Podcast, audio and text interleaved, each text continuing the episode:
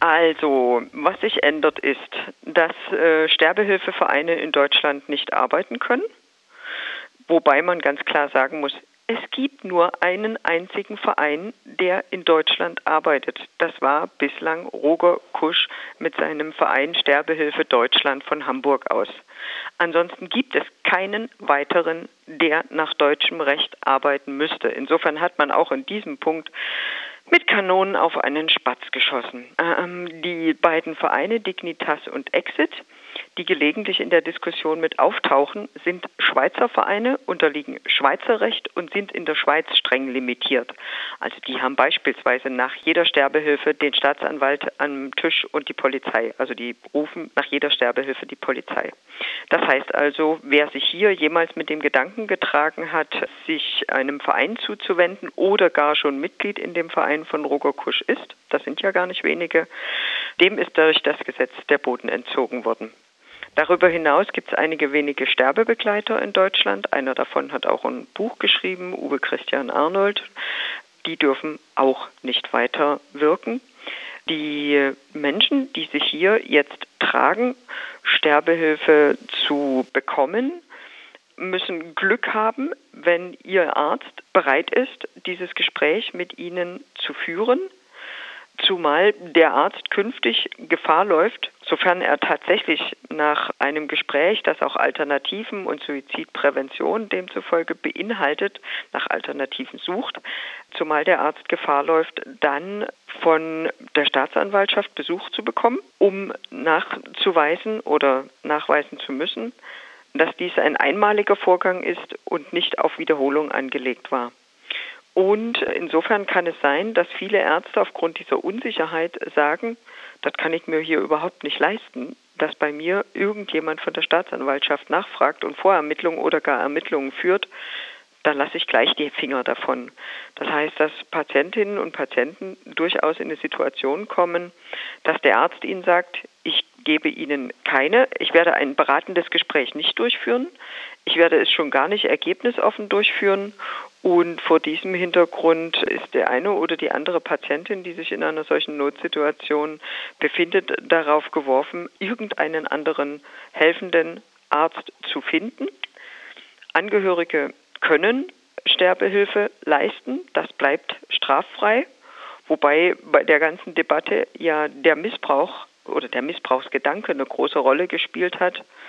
Allerdings von niemandem in der entsprechenden Gruppe mal der Missbrauchsgedanke entwickelt wurde, kann es denn nicht auch sein, dass Notleidende unter ihren Angehörigen durchaus auch interessengelenkte Familienmitglieder vor sich sitzen haben.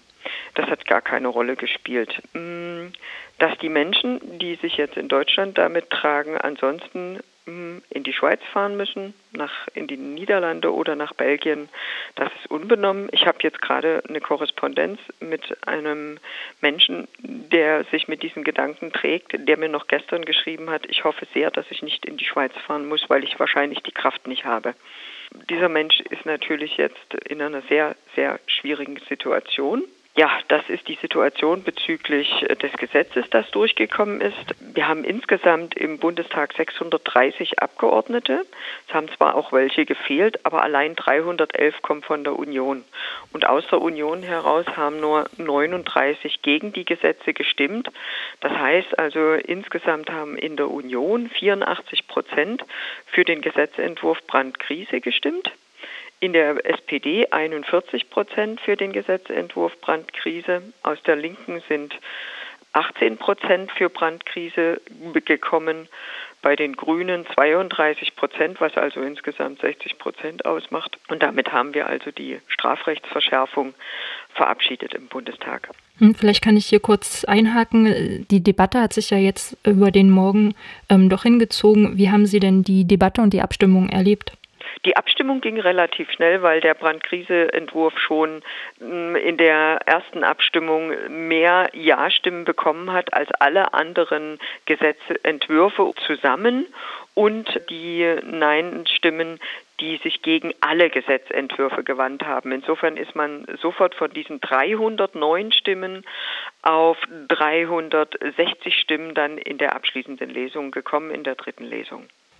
Nach dem Beschluss des Bundestages zum Verbot organisierter Sterbehilfe hat ja der Verein Sterbehilfe Deutschland, den Sie vorhin auch schon angesprochen hatten, Verfassungsbeschwerde angekündigt. Ja. Auf welcher Grundlage kann denn gegen das Gesetz oder den Gesetzesentwurf verfassungsrechtlich vorgegangen werden? Auf der Grundlage, dass der Gesetzentwurf gegen Selbstbestimmungsrechte von Menschen verstößt, der Tatsache, dass Suizid in Deutschland als Haupttat nicht strafbar ist und dass demzufolge auch Beihilfe nicht strafbar sein kann.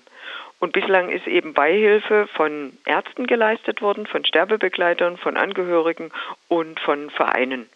Und insofern kann man davon ausgehen, dass sie vermutlich auch darauf klagen, dass sie nicht anders behandelt werden dürfen als Angehörige und Ärzte. Warum musste denn überhaupt so eine Neuregelung her? Das weiß ich auch nicht, weil wir haben unsere Gesetzentwürfe eigentlich vor allem mit einem taktischen Hintergrund gemacht, die Strafrechtsverschärfung oder gar ein Verbot zu verhindern und das mit einem eigenen Vorschlag und sind in den letzten Diskussionswochen zu der Auffassung gekommen, dass man eigentlich jetzt nur noch, auch wenn die eigenen Anträge bzw. Gesetzentwürfe dabei eher eine schlechtere Chance bekommen würden, nur noch dafür kämpfen muss, dass die Strafrechtsverschärfung verhindert wird. Das war bei den Mehrheiten im Bundestag allerdings äh, nicht möglich. Nun zum Schluss noch, also die Tendenz ist jetzt da, dass der Staat wahrscheinlich stärker in diesem Bereich ähm, der Selbstbestimmung über die Wahl des Todeszeitpunktes eingreifen wird. Wie zufrieden sind Sie denn unter diesen Umständen mit dem Ergebnis? Mich erschreckt diese ganze Entwicklung, weil sie an die Substanz unseres Grundgesetzes geht. Also die Tatsache, dass der Mensch über sich selbst und über seinen eigenen Körper und Geist souverän ist, ist ja eine Idee, die sich aus der Aufklärung und aus der Antike durch die Naturrechtslehre auch in das Grundgesetz eingefunden hat bzw. eingearbeitet worden ist. Und demnach muss man sagen, kann der Rechtsstaat eben diese Rechte gar nicht verleihen, sondern er hat sie zu garantieren, weil jeder Mensch diese Rechte von Natur aus besitzt. Und indem dieses ignoriert wird, geht man an die Substanz des Artikels 1, nämlich Selbstbestimmungsrecht. Also die Würde des Menschen ist unantastbar, dazu gehört das Selbstbestimmungsrecht und man hätte es nach meiner Auffassung, bin aber keine Juristin und keine Verfassungsrechtlerin, hätte man das nur einschränken dürfen, wenn man hätte nachweisen können, dass dieses Selbstbestimmungsrecht einem anderen Menschen oder der Menschheit Schaden zufügt. Und das ist nicht nachgewiesen worden. Das ist das eine. Und das zweite, es hat sich in den letzten Jahren überhaupt nichts Dramatisches in Deutschland entwickelt, was in irgendeiner Weise eine schärfere Gesetzesregelung, eine Strafrechtsverschärfung notwendig gemacht hätte. Im Gegenteil, es fehlen Studien dazu.